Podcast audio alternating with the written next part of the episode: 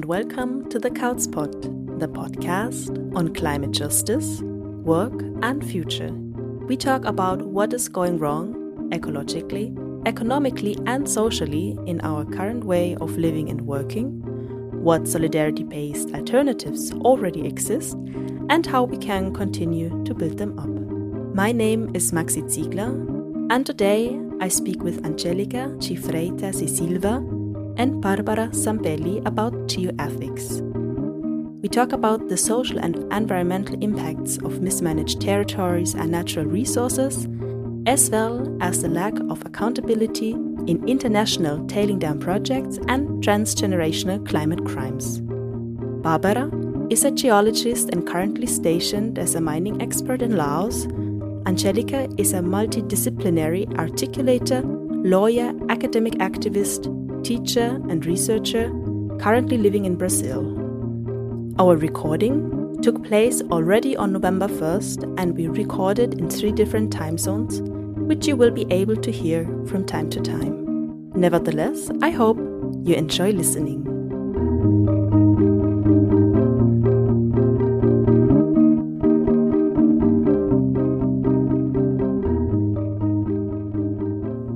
Hi, Barbara. Hi, Angelica. I'm so happy and grateful that we can do this recording here in three different time zones uh, for our podcast. Thank you so much for making the time. Maybe in the very beginning, for our listeners, can you introduce yourselves and say a bit about your backgrounds and, yeah, why we're meeting today?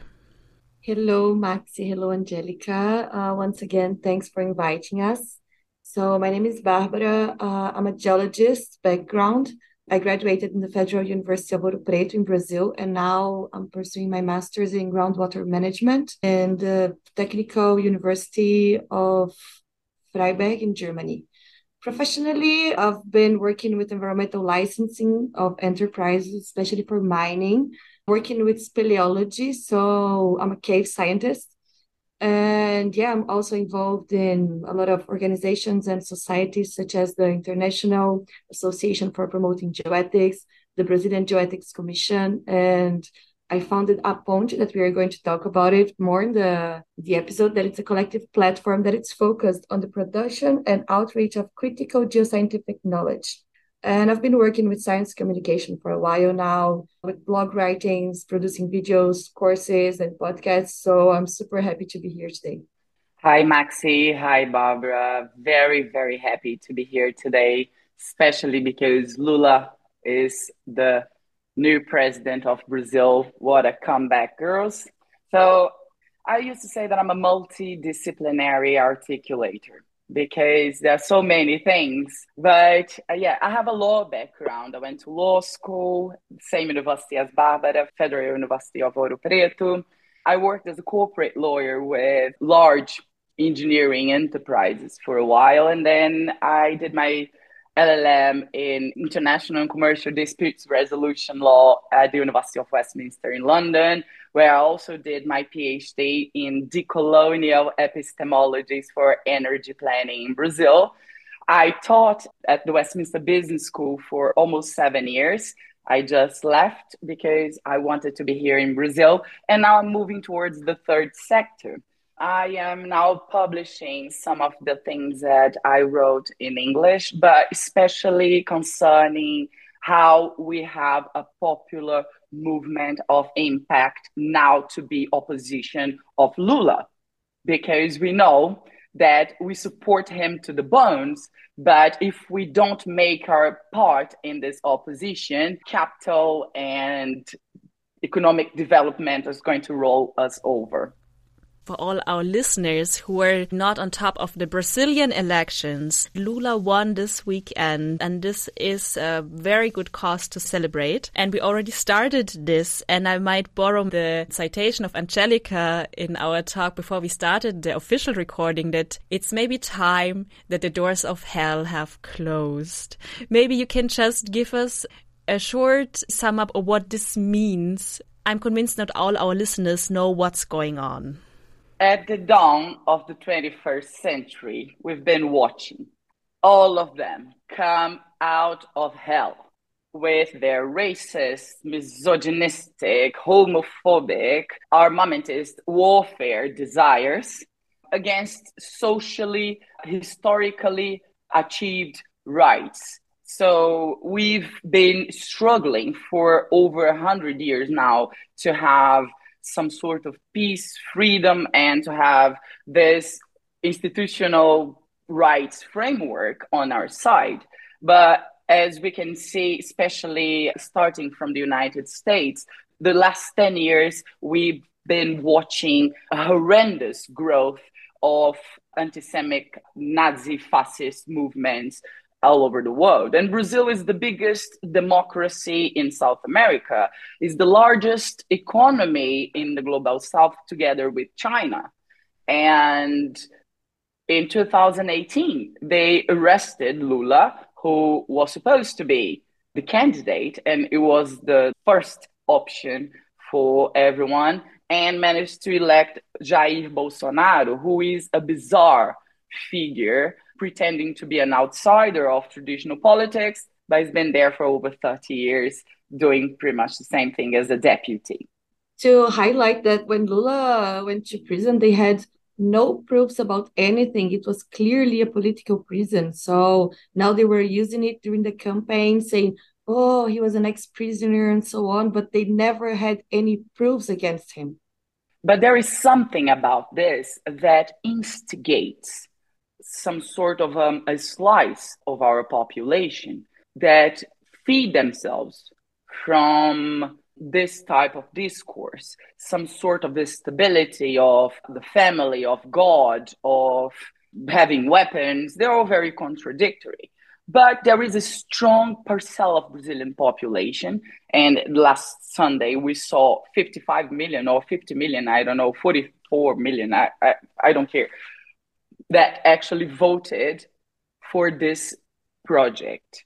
It's a project of going extremely far right, but in a sui generis, to use a law word, in a very specific type of far right that is the ultra neoliberal far right.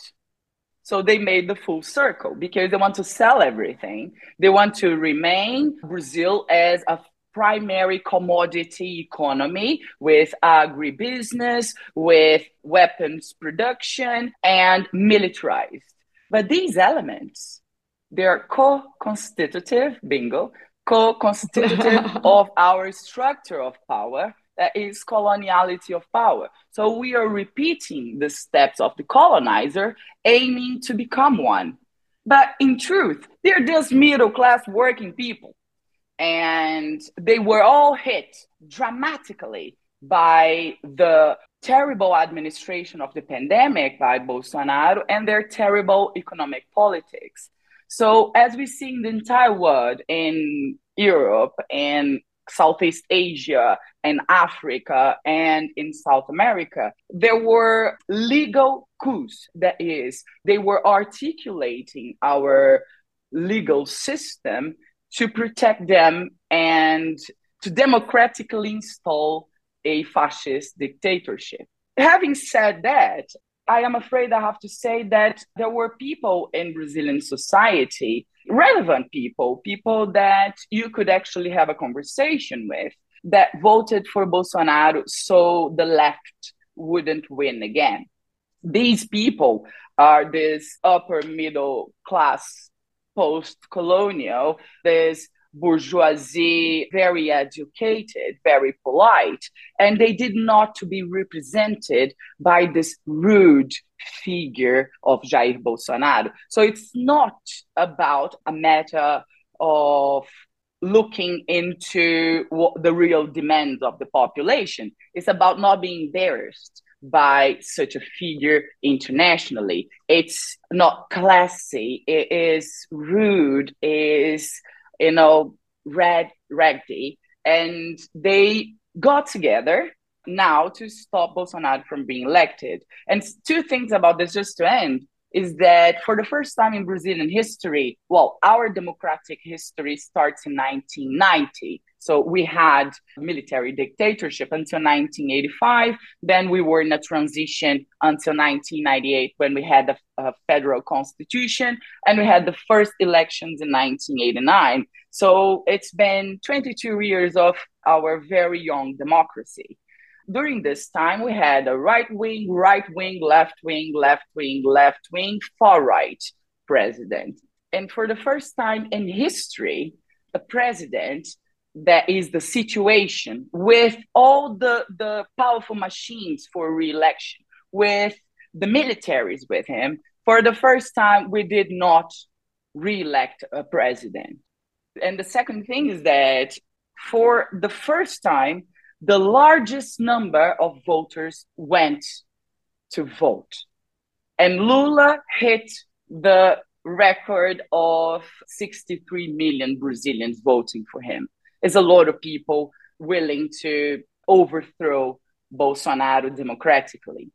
So, democracy, as Iris Young would say, it's hard to love because in democracy, we may allow at the dawn of the 21st century that Nazi fascist groups will grow. So, the question in Brazil and I believe elsewhere is how tense is for us to discuss our legal system that allows people willing to overthrow democracy to democratically do this.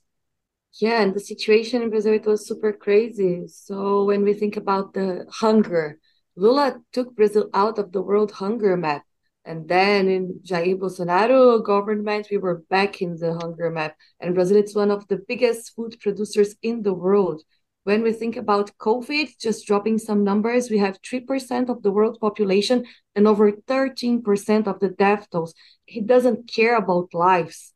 He doesn't care about anything. He just cares about his family. He bought 51 houses in cash. And he's saying that no, we have no corruption in our government. Of course, he put everything in a hundred years secrecy. And now we are just willing so much as a nation that loves to gossip to know everything about it when Lula goes into the government 1st of January and just drop all of the secrecies. And then we can actually know what happened during Jair Bolsonaro government, his policy of death and everything. So we are really celebrating that Lula is finally back. The 1st of January, he'll just become our president again. And I hope that we can keep the doors of hell closed. Yes, cheers to that. I really hope that this is more happening in other contexts because we see this far right wing getting to power within democratic systems around the world. We see it also in Italy, which is very close by where I'm located right now, here in Vienna, for example. What do you think is important when it comes to geoethics and also maybe what's your access to the whole field. Can you maybe tell us a bit about the mismanagement of territory and natural resources and also lack of the accountability and the exhaustion of the planet finally? Well, capitalism is a problem not only because of the way is an economic system of exhaustion, but because it is supported, underpinned, substantiated by a way of dividing labor, way of occupying the territory, and a way of doing politics, and hence to establish administrative institutions, legal institutions, religious institutions. This is all patriarchal. So I used to say that the final wall, the last barrier, the, the, the ultimate barrier for us to discuss how we occupy the territory is patriarchy because there is no life in a system that aims exhaustion of everything. The problem in Brazil now is, uh, and might be, and if I could bet, I would, it might be that we are now going to recover our economy from the post pandemic problematic, from the post Bolsonaro insanity and etc., we are going back to primary commodities. So we are back to mining, and we've never been out of mining, but now we need to be again the third largest producer of iron ore in the world. But this is what Brazil is for the past 522 years. We are a primary commodity exporter. And the only way to export primary commodities is exploiting workforce that has been enslaved in the past of Africans and at the cost of our indigenous communities from all over the country. And now with the Uberization of our our workforce that is nothing has actually changed we have certain frameworks of rights but like this in four years of a mandate they can destroy everything legally saying that we need to approve we need to pass we need support from the population and that intentionally serves the economic power so what i'm saying is that there is a problem of gender, race, environmental territory, and the political, militarized, economic intention to keep as it is for the next 500 years. So, the problem of exhaustion of resources in Brazil now is going to be very well dressed up as saving you from complete economic collapse. So I'm not throwing away the baby with the bathwater because we need to uh, recognize that we are back to the hunger map and we've got 32 million people starving in Brazil, which is a horrendous number. And somehow, huge infrastructure will be back, huge hydropower dams will be back, locals will be destroyed. And there is nothing for us to consider about the environment because right now we need to be fed. How can you hug trees now if we are all starving? So that's a contradiction that Marxist and ecofeminist movements have been suffering for at least 70 years now. That how can you be white and academic, hugging your whales with Greta Thunberg, and now we need to feed all the population that has been vanished, that their rights have been vanished by Bolsonaro. And Lula is going to bet, as he did, as Dilma did, they are going to bet in the exhaustion of our natural resources. But there are other ways for us to inform the federal government and other institutions that want to track these actions and want the scrutiny of such actions and want to pursue the money. It's a very difficult task, but we've got principles to start thinking about that, isn't it, Barbara? Thanks, Angelica. Oh my God, I love to hear you talking. I mean, it's just so many ideas in my mind. So when I think about geoethics and access to this kind of knowledge, as a geologist from university, this is definitely not being discussed in Brazil yet. Geoethics as a field of science, they started discussing it officially 1992. Then the first official definition came in 2012, and now the newest one by Di Capua and Peppoloni from 2019 is saying that geoethics is when you think about uh, as a geoscientist, your uh, what's the values are underpinning your practice and research every time your actions are interacting with any of the Earth systems. And by the Earth systems, it's geosphere, atmosphere, biosphere, everything that is related to the Earth. But it's not applied everywhere because they're discussing it from a European perspective. And when we think about, for example, the Brazilian scenario, I was working for the mining industry for many years, and you have to, firstly, from a Marxist perspective, take into account the alienation so as a working class, we are alienated. My geologist fellows, everyone that it's working, they believe that mining is great because it's creating a lot of jobs, which is not true. And yeah, you have to believe in the purpose of the mining company. And I mean, in the end of the day, we know that it's just exploitation of natural resources. And I want to highlight here that natural resources, they are finite. So they're going to end if you just take them out of the earth of course, at some point, I mean, when you think in geological time, the Earth was formed 4.5 billion years ago. And iron ore, citing the example that Angelica gave, Brazil is the biggest iron ore producer in the world. It was formed 1.8 billion years ago. It's not that ores or minerals are not forming again, but not in our human lifetime. So this is something you have to take into consideration. But also when we think about green transition, new technologies, electricity, batteries, lithium, and it's a lot to, to take into account when you are thinking about how act in a very ethical way inside the system. Because then how can you work? You are replaceable. If you want to fight the system, then they just tell you, okay, I'm so sorry, there is no place for you here because we need someone that calls with our interests. So it's something that we have to go beyond.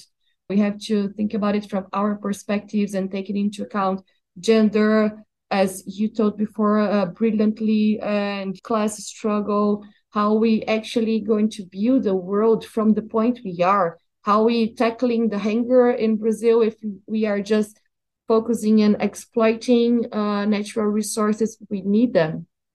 But I mean, it's it's very complicated. It's not that simple. Ah, you should act in an ethical way. How can you do it in the end of the days? It's a lot to be discussed and to take other possibilities to the table. In Brazil, we have a geoethics commission, but it's I think probably three years old now, and it's just scratching the surface. They're starting to discuss it in some universities inside the Brazilian Geological Society, but it's very young and it's hard to make transdisciplinary, interdisciplinary research, especially in very technical fields as engineer and geology. So we have to work on it. I already get the picture that it's a very complex topic and that in geoethics, a lot of different, diverse perspectives do play their role, the aspects of the social components and then the environmental components, because you need extraction of resources, but you also have to see like how is it done. And in my research, I found the case of the tailing dam, which is needed for iron ore mines, what I saw. They built this tailing dam to hold the waste. But this has been forbidden in Germany, for example, over 30 years ago. But German investors are doing tailing dams in, in Brazil.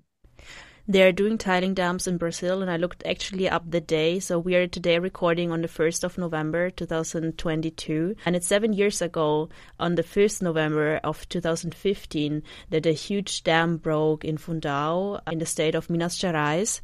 And it polluted hundreds of kilometers of rivers. It destroyed homes and it had lasting impacts on the families and people living there. Maybe I thought we can take this very concrete example of how to look at it it from a geoethic perspective and also what are the impacts even seven years after or what are the missing impacts that are still be waiting for? So we need to hold criminals accountable. So there is a crime or there are many crimes especially concerning the collapse of tailing dams in brazil we've got at least two and they are considered the worst social environmental crimes in brazilian history not that this is an exception for the world system. We have Rio Tinto in Africa doing the same thing. We have BHP Billiton doing whatever they want in Kenya and in India and elsewhere.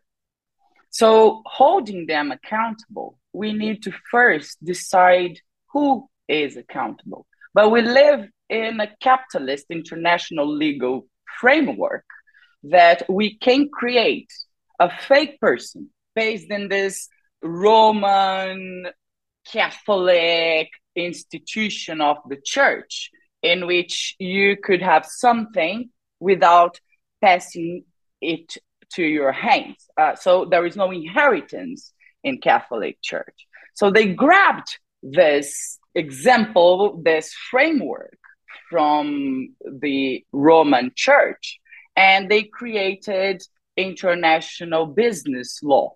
That is the possibility of creating a figure that isn't human, isn't composed by humans, they're shareholders. And they have no responsibility regarding the origins of their profit.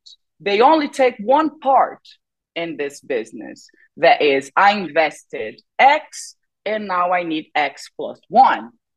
And nothing is going to hold them accountable because in different jurisdictions, international corporations will operate differently. This is the reason why Germany forbids tailing dams and Brazil allows and Mozambique allows and Kenya allows tailing dams.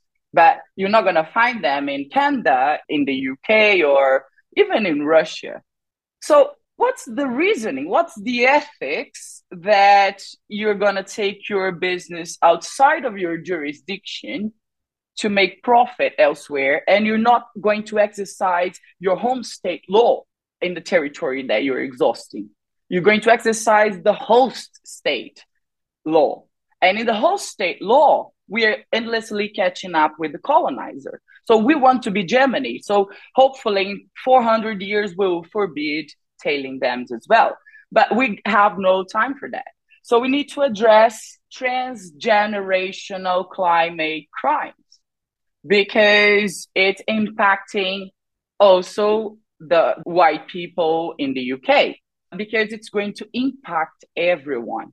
The point is, if we created this fiction that is the legal system that protects investors and corporations, how can we make them accountable? And they say, oh, transparency. They love another thing is transparency, scrutiny, and audition. You need to audit.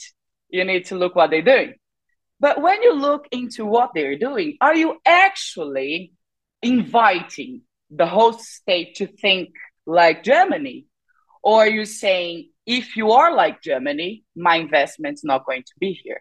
I'm taking my investment elsewhere where they can do this. Because that it's too mm. expensive for them. Exactly. And it's going to be a collapse in the entire system if we start charging for transgenerational climate crimes. That is, things that will never be back, and generations to come will still miss it, and or will live way worse than we are living now. And then, not just to say horrible things, we could address more a circular economy. That is, what is produced in the place stays in the place and bottom up initiatives will look into local needs, demands, and ways of doing and export that from local to global to inform generations to come. And here we said, no, no, no, colonizer, back off.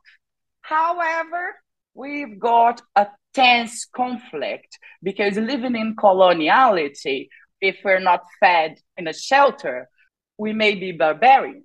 And the ethics of it is still the ethics of the colonizer. There is an ethic of taking your business from Unilever to Kodakaya in, in India and dumping tons and tons of very toxic waste in rivers and contaminating the population for at least 30 years from the disaster and say, yeah, but now we need to prevent this from happening. And that happens from helping you to go back to your territories and live from your production. But we've got capitalism working as well.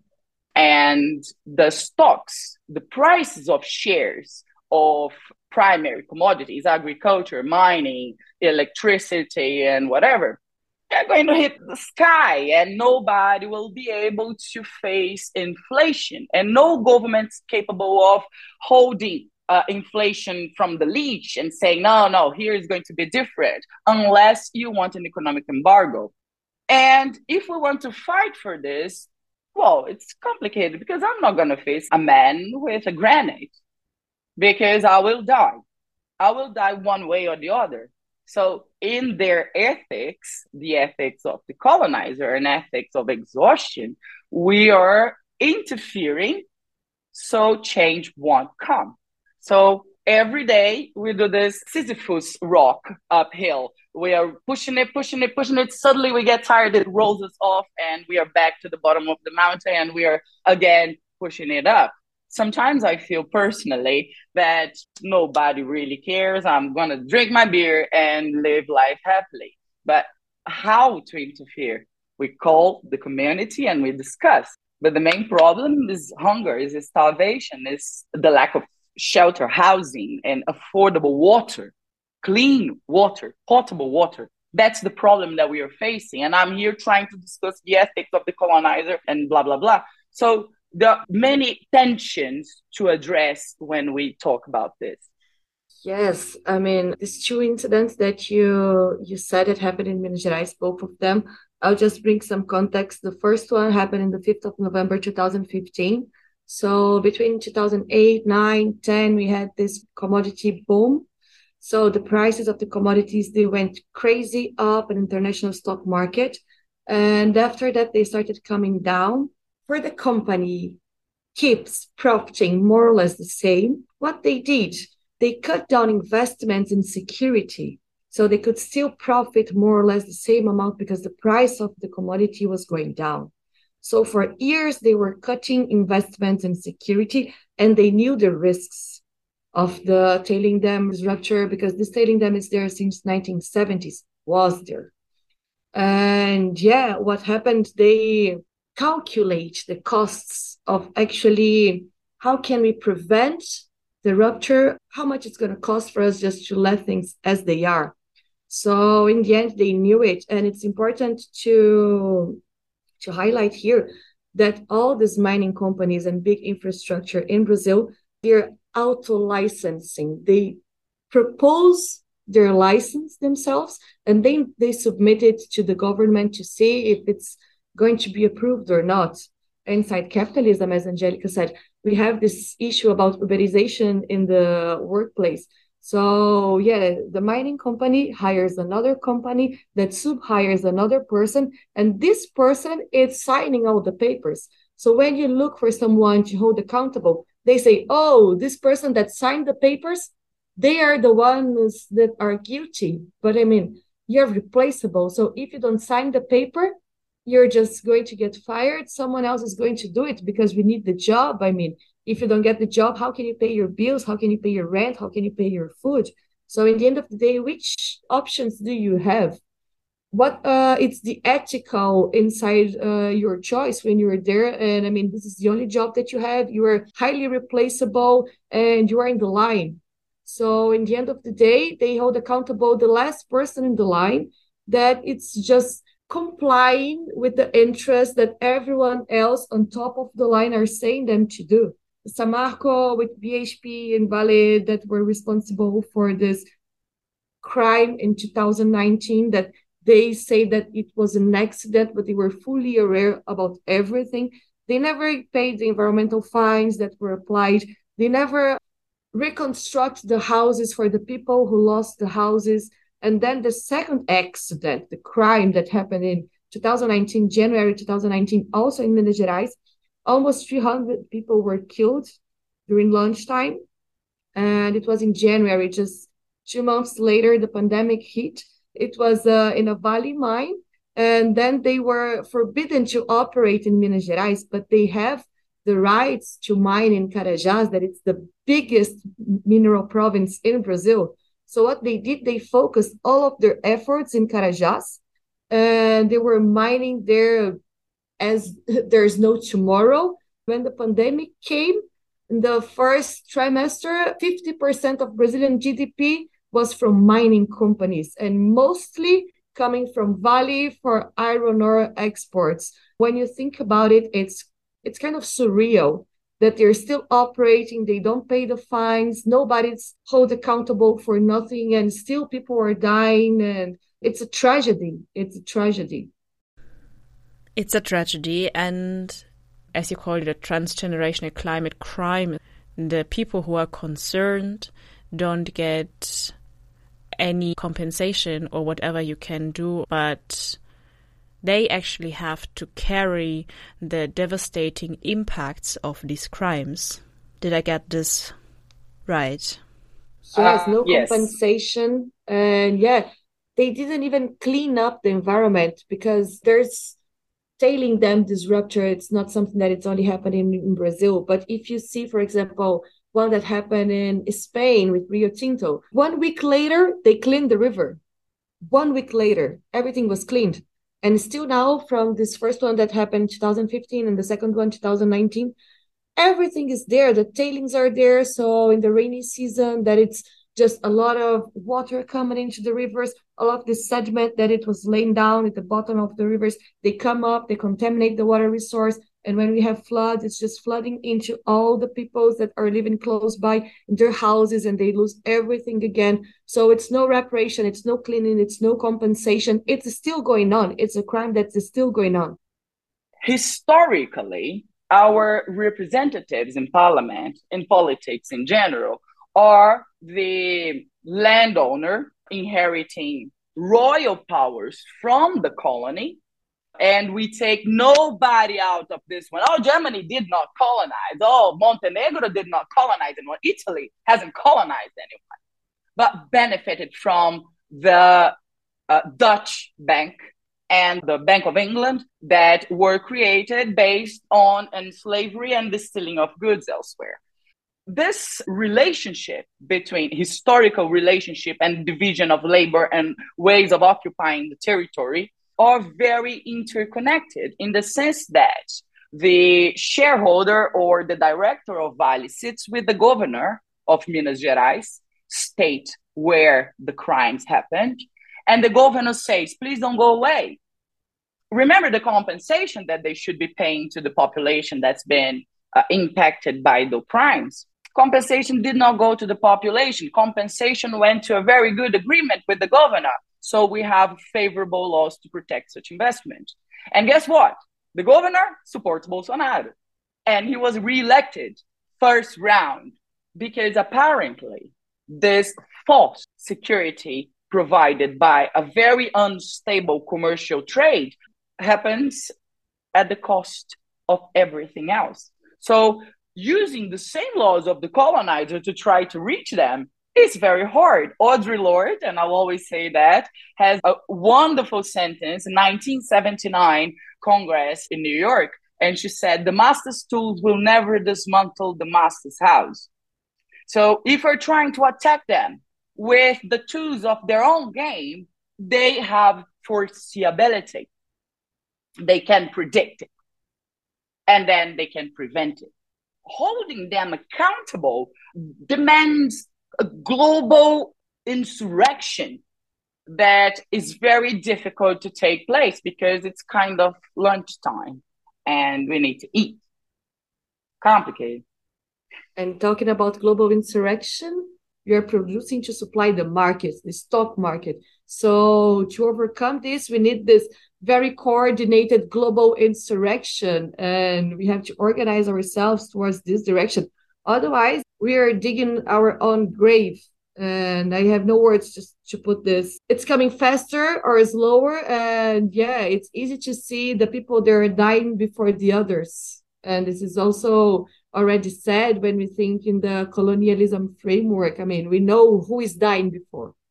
I know you're also building and working and creating a lot of very valuable knowledge and bridges in your project, which is called A Ponte. In English, I think it's the bridge, right? And it's about bridging geology and society and bringing people together, maybe from a very scientific background and also the people who need scientific knowledge. What is your main concern with A Ponte and how are you working, Barbara? So A Ponte, it started, actually it started in my mind and in my heart when I started studying geology because I went to geology because I was very curious about the world, how it's working, all of its processes, formations, evolution, and so on. And for me, it was just very scientific and magic in some sense. Yeah, when I started studying, I was very excited about everything. And as the years were passing by, I realized that firstly, you understand what is a mineral, what is a rock, and as the years are passing by, it's just like, okay, you have rocks, but you have rocks that value a lot of money. You learn which ones you can earn money from and how you can locate them, how you can extract them, and how you can make someone else profit from extracting the rocks. So my excitation level started like in the top and it was going down until I graduated. And when I graduated, I was very frustrated. Yeah, I realized I was not the only one talking with a lot of friends, especially with Talita Gantos, my dearest friend. Yeah, we found this in common. Like, okay, we love geology, we love to understand about earth processes and so on. But what's about the practical side? How can we actually, and I mean, me, Angelica, Talita, we all studied in the same public university. How can we take something that we learned back to the society because it's so disconnected? It's so disconnected. My studies, they were very, very technical and business oriented, industry oriented. We never discussed anything about society, how society is affected by geology, how geology is affecting society. Nothing in this sense. And I mean, geology, it's the science that is studying the planet Earth. And just a small reminder, I think we all know that we are living in planet Earth. So it's something that it's actually affecting our daily lives in every sense. I mean, since the materiality of the world, I'm talking with you from a laptop with a wireless connection inside the house, everything came from a mind. And I'm very aware of that. I mean, we need minds to build the materiality of the world. But also, when you think about water, most of the water that is consumed in the world, it's groundwater. So you need geologists, hydrogeologists to actually understand the setting and you can make the abstraction of the groundwater. When you think about housing, where people are living, urbanization, who are more affected by natural and produced hazards. If you think about landslides, floodings, who have the access to the best spots and the safe spots, and who are the, the population that it's pushed to live in high slope areas, in floodplains, and it's just affecting everything when we think about agriculture the fertility of the soil, uh, if it's needing fertilizers. Yeah, the most used fertilizers, NPK, it's mineral fertilizer. So it's also coming from mines. When we think about the society as it is, we have to think about geology. It's not just mines and a lot of mines, but it's not just mines. And we don't discuss it inside universities. So starting from this point, we decided to create this collaborative platform for discussing many, many different aspects of geosciences that are affecting people's lives every day and bringing it from a very critical perspective. We have like blogs, magazines, we have online courses. Most of the content, unfortunately, it's still in Portuguese, but we have some things in English already. The website, it's in English, Portuguese, and Spanish. But yeah, we are trying to grow but at the same time, it's super hard because how can we grow? Because we don't have money, we don't have funds, and we all need to survive. We had other jobs. Talita, she's finishing her PhD. I'm studying my master's. I have no scholarships. I'm doing my internship now. So, what time? I mean, I have to eat, I have to sleep, I have to clean my house, to cook my food, to go to work, to study for my master's. It's very complicated, and how we can actually reach other audiences and spread the world and bridge this gap, this huge gap that it's between society and science. And from my perspective, geosciences. We started in 2019. Now it's been uh, three years and a half that we are online. The results and the feedbacks that we receive, it's so amazing. I mean, it's wonderful. It's something that makes me want to keep going with everything, but I won't say it's easy to understand transgenerational climate crimes, we need to be more multidisciplinary. The very separation of disciplines acts against us. And this is very interesting that you just brought. When I think from my side as a geoscientist, yeah, I know a lot of scientists, and they love to promote themselves as very neutral people, very neutral because we're just doing science. And something that it's very important to bear in mind it's there's no such a thing as neutrality. Science is not neutral. It's not good and it's not bad but it's not neutral definitely. It's political and i mean it's all driven by money interest. If you're not aware what's driven the development of science especially in geology? Who is paying for the development of the science in geological fields where I come from, it's money from industry, mining industry. So all of the research is focused on mining industry research.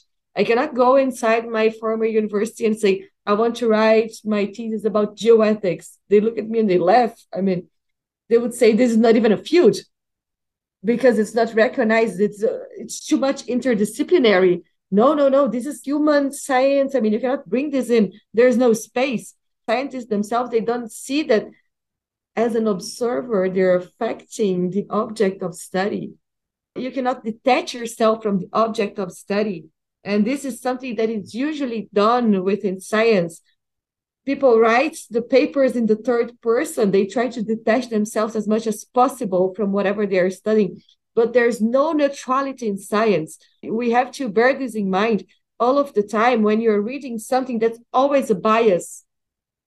There's always a bias. And I mean, most of the people that I know, they're very good scientists. They live in denial, to be honest.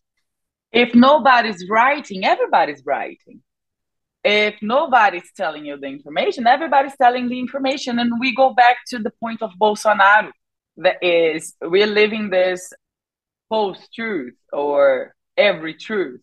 Everything's truth and everything is a lie. So we get to a point and we love science because there is a method but we hate science because someone is funding it. And when someone is funding something they want it back. But without science we don't have the method and the method is essential. So you won't be saying that the earth is flat.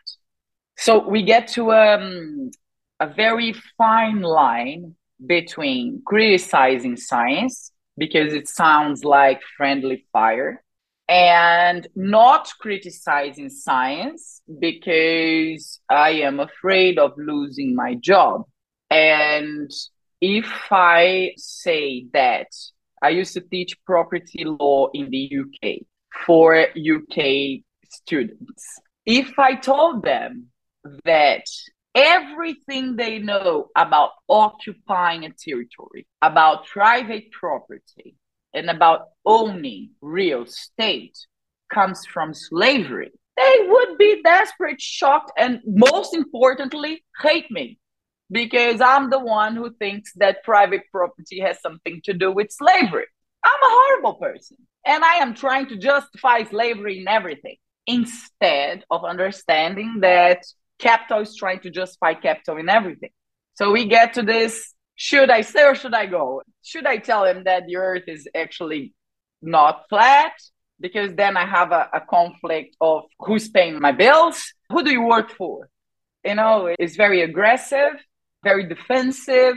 And most importantly, if you don't, you're not going to get published. If you're not published, nobody's reading, no money, no income. And here we go again.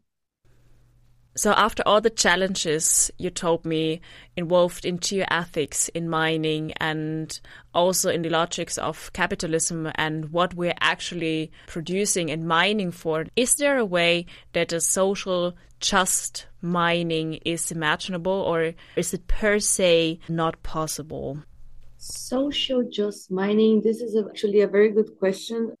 I think for us to have a social mining oriented. We need to switch from market oriented mining to social oriented mining and actually understand the demands of the society that we cannot do inside capitalism. And even though if we move from this market oriented mining to demand oriented market, it's impossible to talk about sustainability inside mining because mining per se it's unsustainable because we were talking about non-renewable resources finite resources. So it's impossible for the extraction to be sustainable. But we can think how can we extract the less amount possible to go back to circular economy to actually understand what it's the ores that we are extracting going to? I mean do you want to produce as a society in the gun industry do you want to produce as a society phones that are lasting one year, two years, and then you have to buy another one? And how you can actually improve recycling? Because I mean, so many places in Europe they just ship their trash to Asia or to some other places. So we're not talking about only the mining processes being sustainable by itself, but the whole chain so it's not only how we produce, how we consume. It's pointless to blame the end consumer like, ah, you should consume less. You should take shorter showers. Then you save the planet. We actually have to think about it in a very structured way and everything is interconnected. So it's of course we have to take into account how we produce, how we dispose, how we recycle, and for what purposes are we actually producing things. So I think this is the first step when we want to start this this discussion. Once again, I have no answers, but I'm here to discuss possible options in this long path that we need to take. Yes, being very objective we got to take the weapons of the colonizer and turn them against themselves. How do we do this? We take their very legal framework that says that human rights are at the top of the most important things that governments are doing, the reduction of poverty and etc., and say, how did your wealth come about? How did you make the first world? How did you become the wealthy nations of the world. It's time for us to understand what's been taken, what built wealth, and who it has to go back to. Maybe with a very symbolic gesture with the jewelry from the queen? Or with a very symbolic gesture of not accepting any shareholder of Vale anywhere because they're criminals. Yeah, I would say that's symbolic. And if we talk about that, we work on awareness and understanding of what was taken and trying to compensate and also increase accountability within the legal framework, also in our social networks. What do you think? Where will we meet if compensation starts and maybe awareness is raised. So, if you think about in utopian terms, where do you think would we meet if the change you are advocating for becomes reality? Black people. We've got very long term debt with Africans and indigenous peoples, the ones that remained. So, colored people are the first step, especially colored women. So it helps nothing if you have a black woman in the IMF saying that we should, I don't know, lend money to poor people. It helps nothing because this is the white man system. But if utopian in this system there was any type of justice, we would start from Africa and it's been 2000 years that their god died in the hands of soldiers and we are still struggling to understand that the system oppressed a free man and we're still praying for this free man and still not understanding the power of african ancestry there is no outside unless we start from the biggest wound and that one is against africans the African diaspora. Definitely, I don't even have anything to add. I know I feel angry, but the ones that don't, they would be lying because I never enslaved anybody, you know, but some wealth did. So the biggest owner of property in the United Kingdom is the crown. And yet, not even the British people are benefiting from it. But definitely, everything they have came from the blood of Africans in the ports of Liverpool and else. Locke, John Locke, the guy that created the social contract, that we we are in a contract with the society. We promise things and society promises us back. Locke was a slave owner. So it's easy to think of a very fair society when 50% of the population is enslaved and 40% is working for you. So there is a big debt that builds the financial system as we know it today, that builds compound interest, that builds on stocks markets, on energy grids, on endless mining.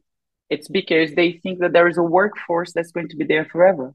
And they haven't detached it from their minds. Because the first concern when Brexit came was who is going to work in the lower jobs? because the Polish are not no longer here, the Irish cannot come.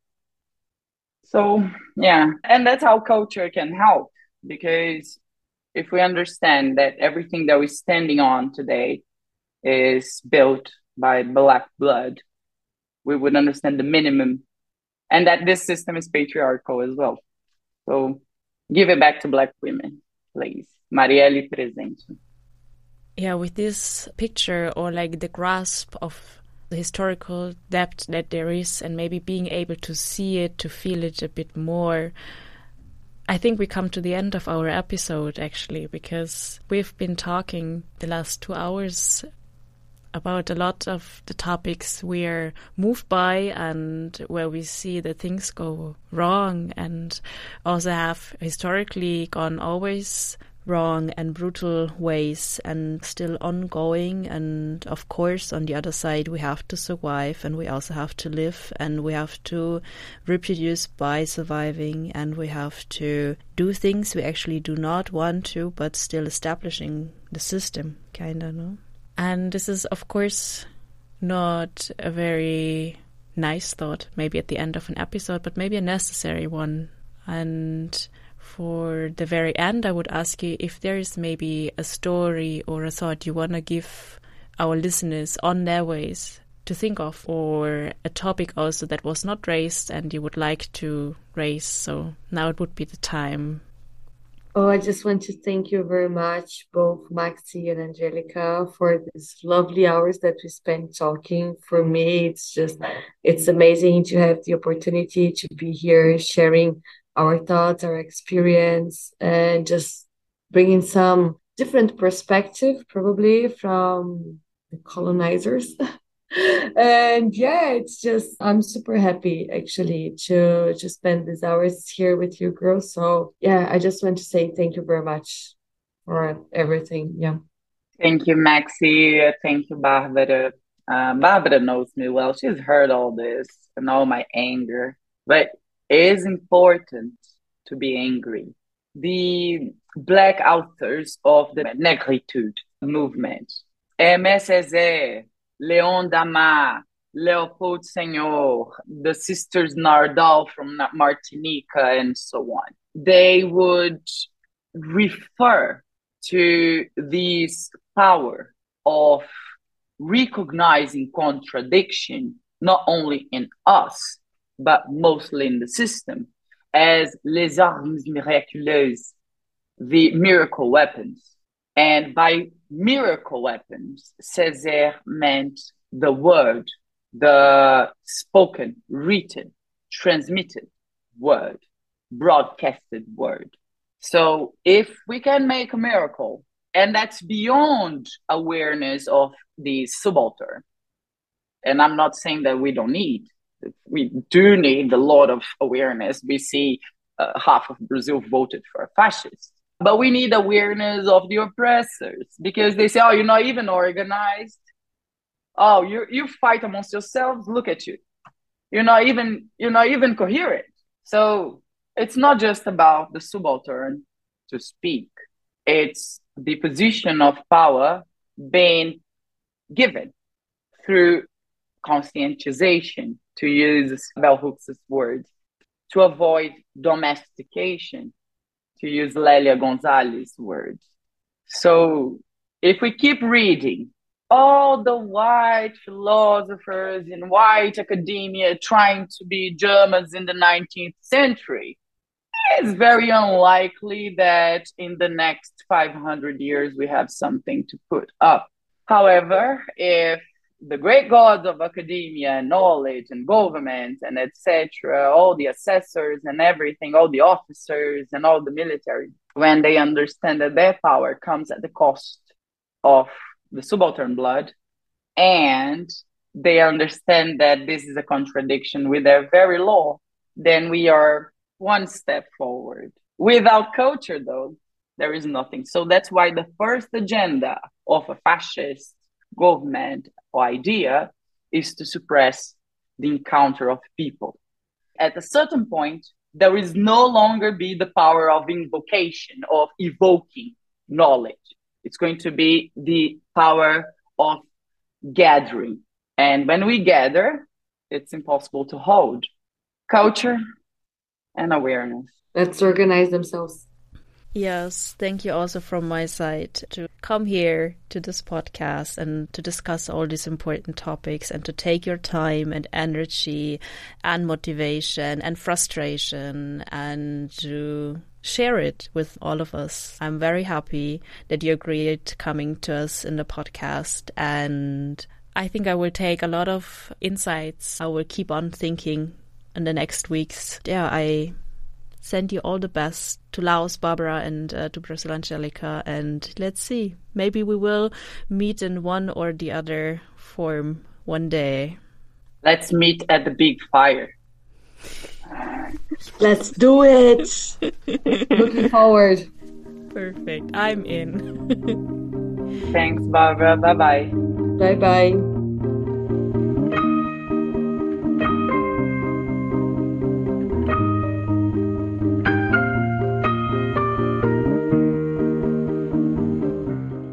Das war der heutige Couchspot. Ich hoffe, ihr konntet etwas daraus mitnehmen. Wenn ja, hinterlasst uns doch eine positive Bewertung bei Apple Podcasts oder Spotify. Abonniert den Couchspot und empfehlt ihn weiter. Ein großes Danke geht an das Res Radio Community Radio Vienna, wo wir diese Episode im Studio aufnehmen konnten. Der Couchspot ist Teil des Projekts Couch der Werkstatt für Klima, Arbeit und Zukunft. Dieses Projekt ist ein Zusammenschluss von Organisationen aus Österreich, Deutschland, Italien und Kroatien und wird von der Europäischen Union gefördert. Wenn ihr mehr über Kauz wissen wollt oder zum Beispiel einen Workshop buchen wollt, geht auf unsere Website unter kauz-project.org oder besucht uns auf Facebook und Instagram. Bis zur nächsten Folge. Macht's gut.